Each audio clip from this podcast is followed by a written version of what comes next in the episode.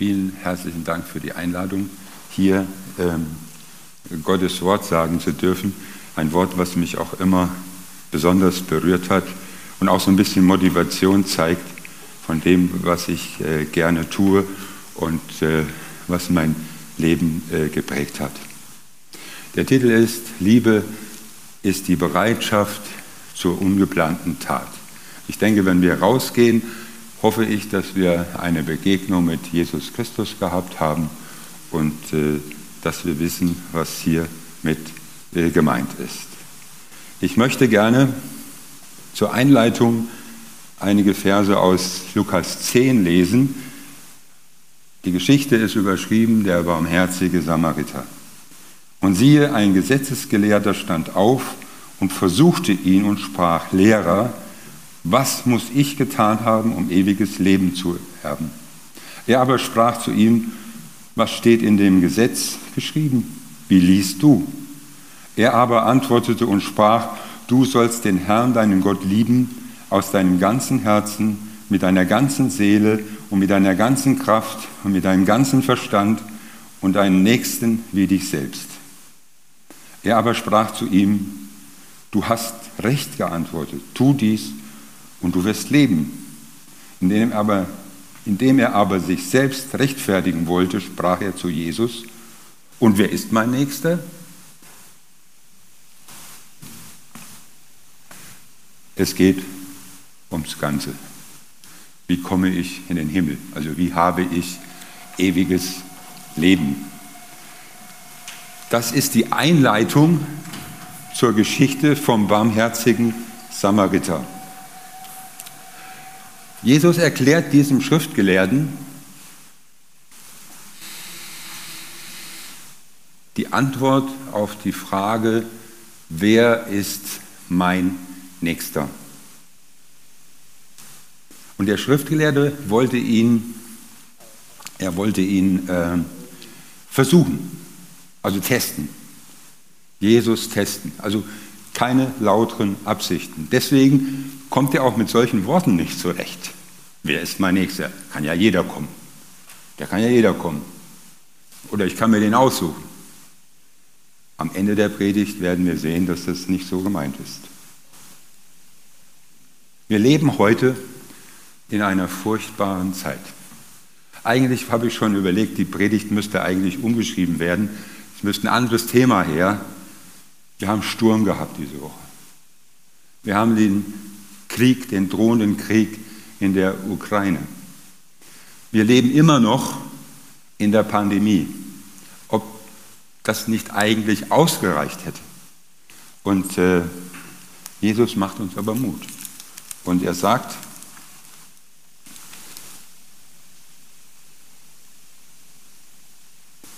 in äh, Matthäus 6, Vers 14,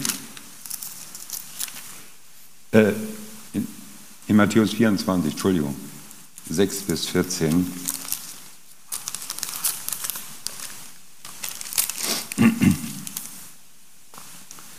Ihr werdet aber von Kriegen und Kriegsgerüchten hören.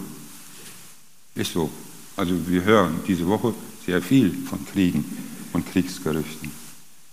Seht zu, erschreckt nicht, denn es muss geschehen, aber es ist noch nicht das Ende. Denn es wird sich Nation gegen Nation erheben und Königreich gegen Königreich. Und es werden Hungersnöte sein und Erdbeben da und dort sein. Aber alles dies ist nur der Anfang von den Wehen. In dieser Zeit leben wir jetzt. Ich weiß, was Erdbeben sind. Ich war dort. Was für eine Katastrophe dann stattfindet. Wenn kein Stein mehr auf dem anderen ist, wenn Menschen verschüttet sind. Das ist der Status quo. Wie können wir den Menschen helfen? Wie können wir uns helfen in dieser schrecklichen Welt?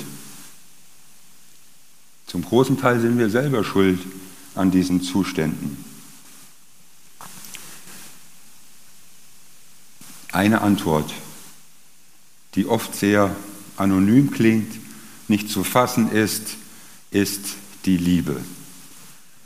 Und der barmherzige Samariter hat uns gezeigt, wie konkret diese Liebe sein kann. Ich lese aus diesem Lukas 10 die Verse von dem barmherzigen Samariter.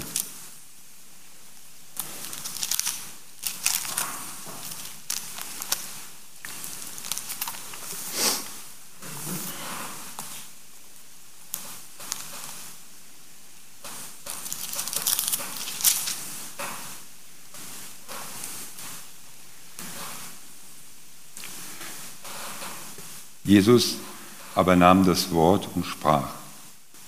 Ein Mensch ging von Jerusalem nach Jericho hinab und fiel unter Räuber, die ihn auch auszogen und ihm Schläge versetzten und weggingen und ihn halbtot liegen ließen.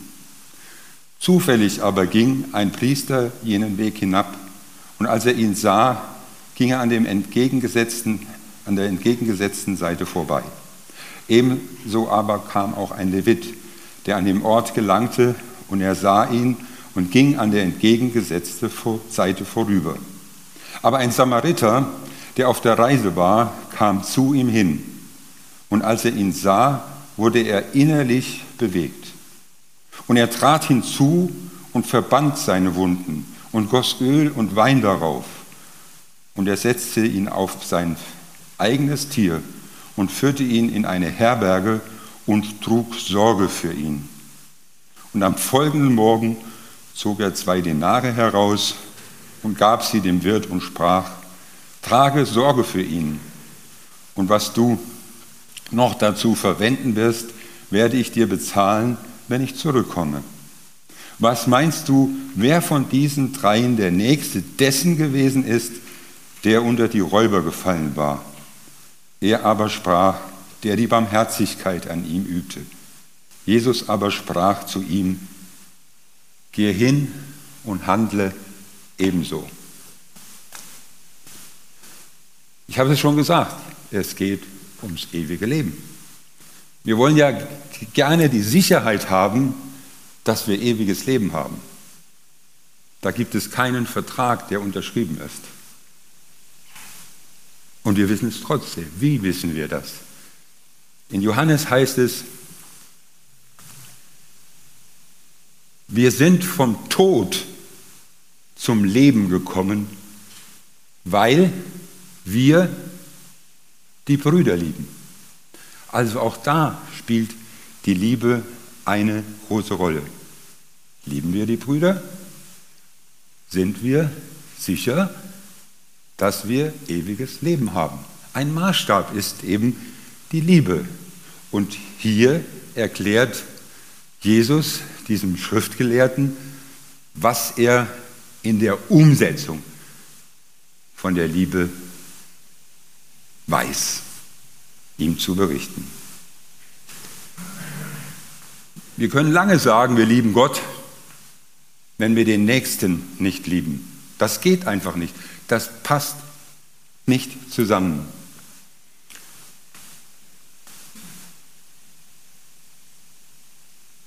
Sehen wir uns nochmal die Situation genauer an. Da ist einer unter die Räuber gefallen. Da gab es keinen Rettungsdienst, nicht die 112. Da ist man darauf angewiesen, dass Menschen, die vorbeikommen, helfen. Und es kamen auch welche.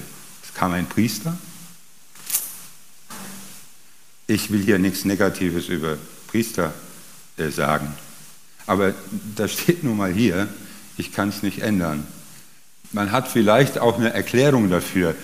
Der Mann war halb tot und es hätte ja sein können, dass er stirbt. Und Priester und Leviten dürfen keine Toten anfassen. Das steht im Gesetz. Also sie haben sich eigentlich gesetzeskonform oder das vielleicht auch als Ausrede verwenden wollen. Sie sind vorbeigegangen. Obwohl sie die ganze Bibel kannten, das Gesetz kannten, sie sind vorbeigegangen.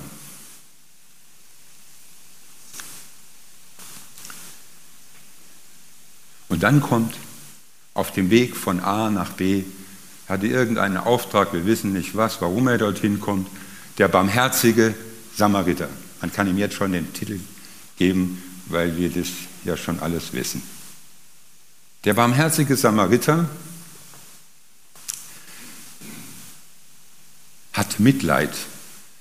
Er ist mitleidig und will diesem Menschen helfen, der dramatisch dort um sein Leben ringt. Und der barmherzige Samariter ist ausgestattet. Er ist auf der Reise, er hat Wein dabei, das kann man natürlich auch anders nutzen, und er hat Öl dabei und er find, verbindet seine Wunden. Wie dankbar muss dieses Opfer gewesen sein. Dann stellt er sein Tier, sein Esel wahrscheinlich, zur Verfügung und transportiert ihn zur nächsten, zur nächsten äh, Herberge. Bezahlt dort zwei Denare. Wissen wir, was das in Euro ist heutzutage? Die Menschen waren damals auch alle nicht so reich. Das sind 50 Euro. Ein Denar sind ungefähr 25 Euro. 50 Euro gibt er einem wildfremden Mann und äh, bezahlt damit die Umkosten.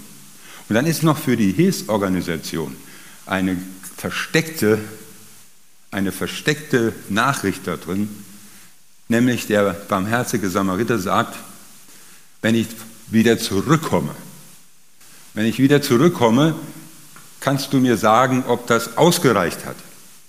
Das ist ein Trick gewesen, denn nicht jeder Herbergsleiter hat gerne so einen kranken Mann da, für den er sich einsetzen muss.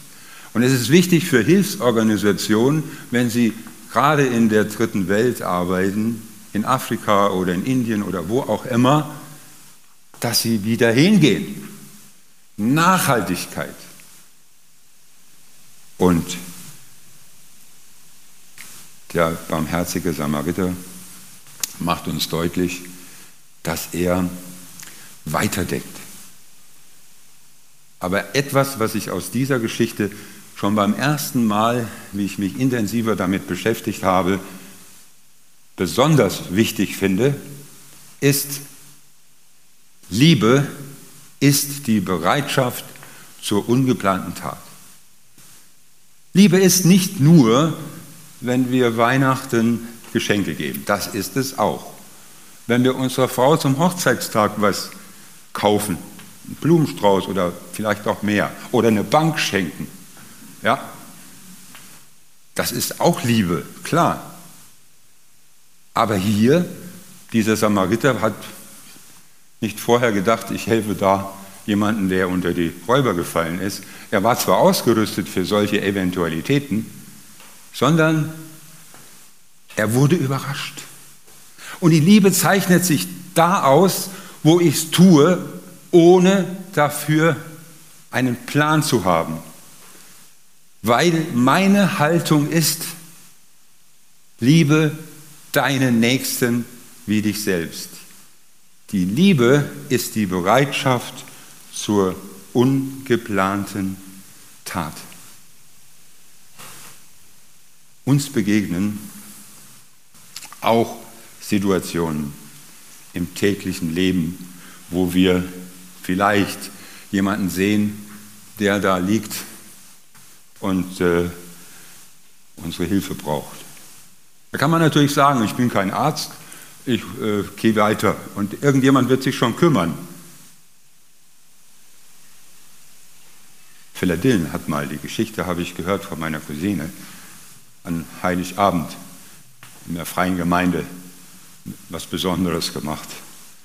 Die haben einen verkleidet, der hatte eine Schnapsflasche und hat da rumgelallt und lag ein paar Meter vor der Gemeinde. Und alle waren auf dem Weg zum Gottesdienst. Ist ja ehrlich, wenn die das dann hinterher erzählen. Dass niemand stehen geblieben ist und hat sich um diesen Mann gekümmert. Aber so sind wir in unserer Natur. Ja? Also ich denke, dass das eine große Lehre war für alle, die dort in dem Gottesdienst waren, denn er kam hinterher rein und hat dann auch noch mal im, im Gottesdienst gestört und hat sich dann zu erkennen gegeben. Das ist eben diese Herausforderung. Jemand, der die Liebe versteht als die Bereitschaft zur ungeplanten Tat, der greift sofort zu und fragt, kann ich dir helfen? Bist du in Schwierigkeiten? Willst du nicht mitkommen in den Gottesdienst? Aber wer will so jemanden im Gottesdienst haben? Man hätte eine Lösung vielleicht finden können, die ähm, man in so einer Situation dann auch äh, hilfreich einsetzen kann. Ich war auf dem Kongress, ich sprach ja eben darüber bei Operation Mobilisation in Nürnberg. Ähm, und äh, da waren viele, viele Menschen aus der ganzen Welt. Und dann rief uns jemand, da ist draußen jemand, ein Betrunkener, der äh, hat sich sehr verletzt. Er hatte also eine riesen, riesige, klaffende Wunde über dem Ellenbogen. Und ich bin dann mit meiner Arzttasche dorthin. Und was macht man dann? Dann ruft man den Rettungsdienst an. Habe ich auch gemacht. Den Rettungsdienst angerufen, 112, hier hilflose Person, mit stark blutender Wunde und es kam der Arbeiter-Samariterbund. Ein Betrunkener geht nicht gerne in den Rettungswagen. Der hat sich also dagegen gesträubt. Das war dem auch völlig egal, ob er blutet oder nicht. Er wollte nach Hause zu seinen Hunden, das hat er immer wieder behauptet. Was macht der Arbeiter-Samariterbund? Er schmeißt ihn raus. Ja, was soll ich dann tun? Ich bin ja nicht die Chirurgie. Und meine Arzthelferin, die, mir, die mit dabei war, wir haben uns dann überlegt, da vorne ist eine Telefonzelle, die gab es damals noch. Und es war inzwischen dunkel geworden. Ein herrlicher OP. Wir haben den in die Telefonzelle geführt, er stand da drin, er konnte auch nicht weg. Und äh, dann haben wir in der Telefonzelle diese Wunde genäht und verbunden. Ohne Betäubung. War nicht notwendig. Der war so sediert, der war so betäubt, dass ich ohne Betäubung diese OP, diese kleine Chirurgie dort umsetzen konnte. Und er ist dann hinterher davon und zu seinen Hunden. Ja, der Arbeiter-Samariterdienst. Also wir können oftmals unsere, unsere tollen äh, äh, Propaganda da rumtragen, aber wirklich in der Wirklichkeit müssen wir uns auch so verhalten. Und wir als Christen können doch mit der Liebe Gottes rechnen. Also wenn er uns so etwas in den Weg stellt, wissen wir, dass Gott auch eine Lösung hat und uns reich, reich, reich beschenkt. Wir waren vor 20 Jahren inzwischen, glaube ich, schon her, ähm, mit der Organisation Prison Fellowship International, die kümmern sich um Gefangene in Madagaskar und haben dort im Gefängnis gearbeitet.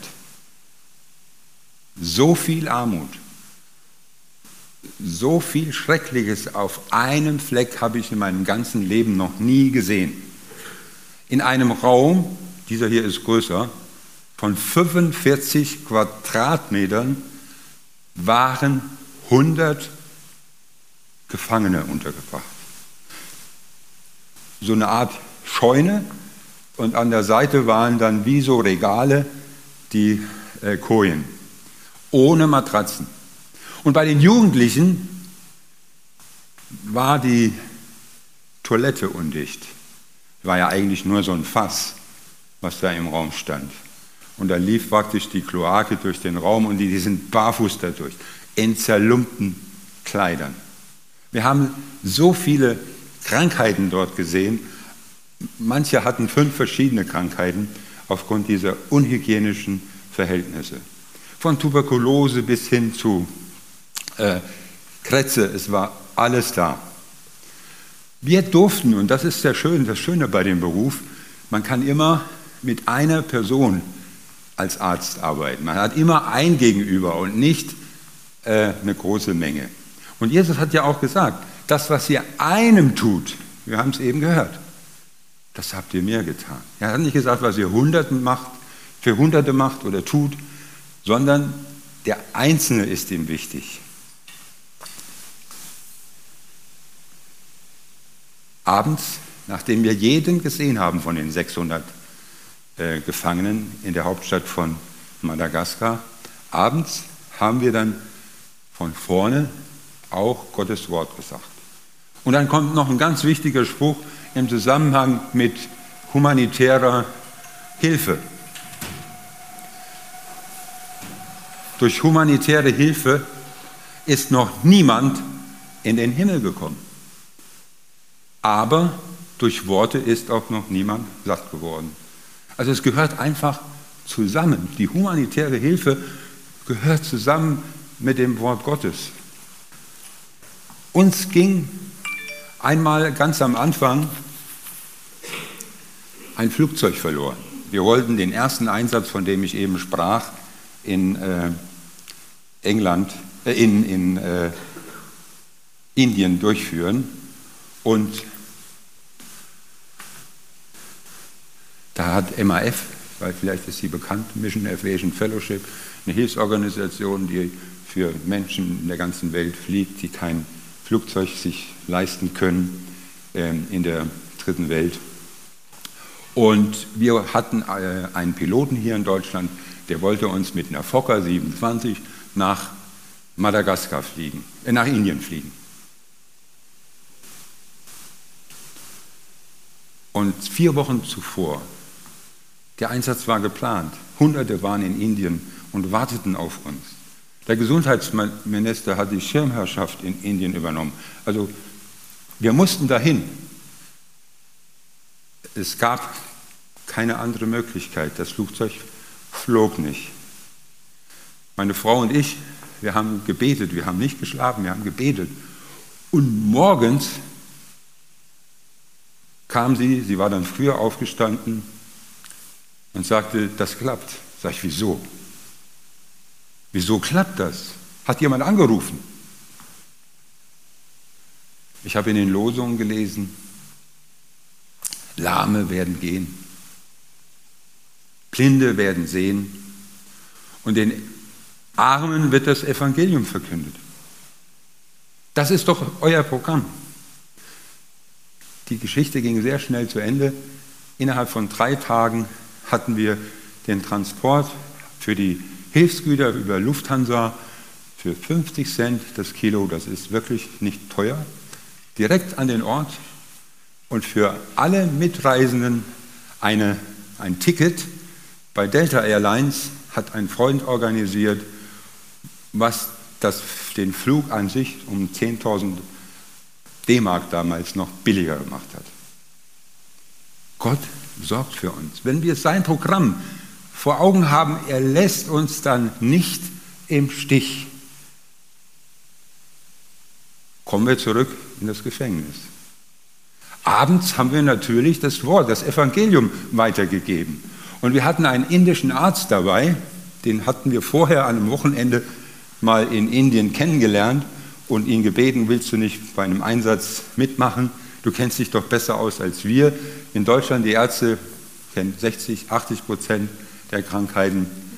In diesen Ländern kommen viele dazu. Hier gibt es kein Malaria und so weiter. Und dann ist er dabei gewesen und auch ein überzeugter Christ. Und er hat dann mit voller Macht dort gepredigt und hat gesagt, wir haben Ozeane überquert. Wir sind über Gebirge geflogen, um euch die Liebe Gottes zu zeigen. 600 Gefangene, zerlumpt, saßen dort auf dem nackten Boden. Als er zu Ende war, stand aus der ersten Reihe einer auf mit Klamotten, die schon Jahre alt waren. Älterer Mensch. Ich, ich habe das Bild immer vor Augen. Wissen Sie was? Wisst ihr, was der gesagt hat? Ich war krank und ihr habt mich besucht. Ich bin, oder besser gesagt, ich bin krank und ihr habt mich besucht. Ich bin im Gefängnis und ihr seid zu mir gekommen. Das war doch die Antwort. Es gibt doch keine größere Freude, als wenn Menschen uns deutlich machen, du bist auf dem Weg. Du hast es richtig gemacht. Und da geht eine Kraft von aus, wenn man diese Bestätigung bekommt. Wer, wenn nicht dieses Opfer? Und viele, die in Gefängnissen in der dritten Welt sind, sind nicht unbedingt Kriminelle. Da sind politische dabei. Da sind Menschen dabei, die nichts mehr zum Essen haben. Eine Frau, die werde ich nie vergessen, die hatte ein vierjähriges Kind dabei im Gefängnis, die war schon lange Zeit dort und erzählte uns ihre Geschichte. Sie hat gesehen, wie einer ein Kind angefahren hat mit seinem Pkw, einer der Reichen dort. Und äh, stand dann dort in der Schlange, konnte nicht weiterfahren und hat sich nicht um das Kind gekümmert. Und da hat sie diesem Mann die Scheibe eingeschlagen. Der Mann konnte sich freikaufen, der ist nicht verfolgt worden. Und diese Frau saß über Monate dort im Gefängnis. Und die haben kein Geld für einen Rechtsanwalt, die konnten sich nicht helfen. Wir konnten da schon dann etwas auch äh, für sie tun, weil wir vor Ort waren. Bei der nächsten Liebe geht es gar nicht in erster Linie um den Helfer, sondern die Frage, die zum Schluss gestellt wird von Jesus an den Schriftgelehrten, die heißt, was meinst du, wer von diesen dreien der Nächste dessen gewesen ist, der unter die Räuber gefallen war? Du sollst deinen Nächsten lieben wie dich selbst. Und äh, der Hans-Joachim Eckstein hat das mal sehr gut auf den Punkt gebracht. Weil wir können ja sagen, ich kümmere mich ja um meine Frau. Ich kümmere mich ja um meine Kinder. Das sind ja meine Nächsten. Das stimmt aber nicht. Das ist hier gar nicht gemeint. Wer ist diesem Opfer zum Nächsten? Die Rolle, die erste Rolle bei der Hilfe, bei der Liebe ist immer der Schwächere, das Opfer. Und Eckstein hat das sehr gut zusammengebracht. Die Nächstenliebe ist nicht durch die Nähe des zu liebenden Menschen bedingt, sondern umgekehrt. Ich lese es nochmal. Ich habe lange, ich kann es gar nicht auswendig, ich muss es mir immer hinlegen. Die Nächstenliebe ist nicht durch die Nähe des zu liebenden Menschen bedingt, sondern umgekehrt. Bestimmt sich die Nähe zu den Menschen durch die Liebe. Das heißt, es kennt keine Grenzen. Die Liebe Gottes kennt keine Grenzen. Ich kann heute durch meine Tat, durch meine Möglichkeiten, die ich habe, nicht jeder kann nach Afrika gehen. Nicht jeder kann nach, äh, in Länder gehen oder im Gefängnis arbeiten. Aber ich sage immer, zu einem Team gehört auch, gehören auch Menschen, die beten. In einem Kongress, wo ich ehrenamtlich auch gearbeitet habe bei UN, da haben die Amerikaner, die wollten immer alles bezahlen. How much is it? Wir haben denen tolle Verbände gemacht und Tabletten gegeben. How much is it? Da geht es nur um Dollar. Ich habe geantwortet, not to pay, but to pray. Nicht bezahlen, sondern beten. Jeder kann beten. Zum Beispiel auch für dieses Projekt. Beten für die Menschen in Ländern, wo es uns nicht so geht, wo es, wo es den Menschen nicht so geht wie uns. Trotz Pandemie leben wir doch relativ komfortabel. Und beten können wir auch, um auf den Anfang nochmal zurückzukommen, für die Menschen in der Ukraine, für den Frieden. Wir können dafür beten. Und eine Einladung in Wetzlar auf dem Domplatz, mittwochsabends um halb sieben treffen wir uns, um für den Frieden zu beten. Es gibt genügend Ziele, wofür wir beten können. Aber auch für die Opfer. Und äh, der barmherzige Samariter, der wirklich nachhaltig geholfen hat, war der, der die Barmherzigkeit geübt hat. Er war bereit, sich um diesen Menschen zu kümmern. Das ist nicht immer leicht. Aber ich möchte noch mal feststellen, gibt es nichts Schöneres als die Sicherheit zu wissen, wie ich in den Himmel komme? Das hat was mit Liebe zu tun.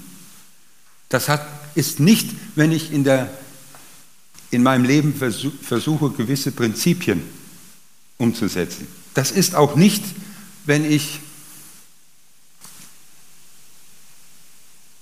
bereit bin, alle Gebote umzusetzen, sondern das ist, wenn ich Liebe übe. Liebe übe jeden Tag. Jeder Tag hat eine Menge von Menschen, mit denen ich zu tun habe und auch wenn ich zu Hause bin, nicht mehr an der Arbeit, dann kann ich für Menschen beten und in Liebe an sie denken. Und dann wird uns Gott auch Möglichkeiten geben, wie wir helfen können. Zum Schluss gehe hin und handle ebenso. Es ist nicht Werkgerechtigkeit. Es ist nicht, dass wir uns den Himmel verdienen müssen, zwanghaft danach suchen, nach guten Taten, so im Sinne von Pfadfindern. Jeden, jeden Tag eine gute Tat. Nein, das ist eine Selbstverständlichkeit.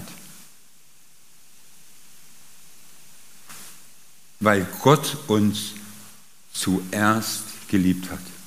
Welches Beispiel hat Jesus uns gegeben, an den wir glauben, an dem wir festhalten wollen, dem wir begegnen wollen, jeden Tag, bei all unseren Schwächen, die wir haben? Seine Liebe ist ohne Grenzen. Er hat auch mit mir Sünder Frieden gemacht. Das war nötig. Jesus musste in einem Stall zur Welt gebracht werden. Er hat sich wirklich solidarisch erklärt mit den Geringsten. Er hat sich verspotten lassen. Er wurde angegriffen von Schriftgelehrten und Pharisäern. Und er hat alles ertragen. Er hat sich dem Spott, dem Hohn, den Schlägen der Römer damals gebeugt. Und er ist am Kreuz in der Gottverlassenheit. Gott, mein Gott, warum hast du mich verlassen? gestorben. Und er ist auferstanden. Und er sitzt zur Rechten Gottes. Und er möchte, dass wir mit ihm gemeinsam unseren Weg gehen. Und das, was bleibt, das, was bleibt, ist das der Glaube? Ist das die Hoffnung? Es ist die Liebe. Alles, was wir aus Liebe getan haben, das bleibt. Auf ewig. Das muss man sich mal vorstellen. Unser Leben geht vorbei, jeder muss sterben. Aber das, was wir auf, aus Liebe getan haben zu Gott und den Menschen, das bleibt ewig. Und deswegen habe ich mich auch so gefreut, wie dieser Mensch aufgestanden ist und gesagt hat, ich war krank und ihr habt mich besucht. Ich war im Gefängnis und ihr seid zu mir gekommen. Wir brauchen doch auch die Bestätigung von dem an das, was wir glauben. Und die beste Möglichkeit ist, wenn wir das Echo der Nächstenliebe spüren. Gestern war ich in Marburg und habe unseren Leiter von äh, der Organisation Projekt Westafrika verabschiedet. Der fährt morgen nach Afrika wieder und hilft uns dort, dieses, diese Kirche aufzubauen. Und da war hinter so einem Bauzaun für die Predigt von heute ein Spruch. Ich habe gedacht, was steht denn da? In so einer Baustelle an der Uni von Marburg. Und da steht's. Endlich aber seid allesamt gleichgesinnt. Das hat was mit Liebe zu tun. Diskussionen über Corona, wir kennen das Problem. Da hilft nur die Liebe. Mitleidig, das ist der barmherzige Samariter. In brüderlicher Liebe, da steht nur brüderlich. In brüderlicher Liebe steht in der Elberfelder Übersetzung. Barmherzig und freundlich. So dürfen wir durch den Alltag gehen. Barmherzig und freundlich. Aber jeder kennt das von sich. Wir sind das nicht immer. Ich ärgere mich auch, wenn auf der Autobahn mich jemand rechts überholt und äh, dann äh, für Gefahrensituationen sorgt. Da bin ich auch wütend, da muss ich ehrlich sagen. Jeder weiß das, wer unterwegs ist, was da in der letzten Zeit so alles äh, passiert auf der Straße. Aber es ist schön, wenn wir die Liebe Gottes tanken. Ähm, dieser Preis ist nicht hoch, der ist bezahlt. Der Preis für diesen Kraftstoff ist bezahlt. Er wird nicht teurer. Er ist bezahlt, kostenlos. Wir müssen nur zugreifen. Wir können nicht den Himmel uns verdienen ewiges Leben in Anspruch nehmen, keine Tat reicht aus von uns. Durch humanitäre Hilfe ist noch niemand in den Himmel gekommen, aber durch Gottes Wort. Und das dürfen wir weiter sagen. Und ich bin dankbar, dass ich das heute auch hier tun durfte. Und ich will uns einladen, bereit zu sein, für die ungeplante Tat morgen und in dieser Woche. Es gibt sicherlich Situationen, wo wir daran denken können, Liebe zu üben. Amen.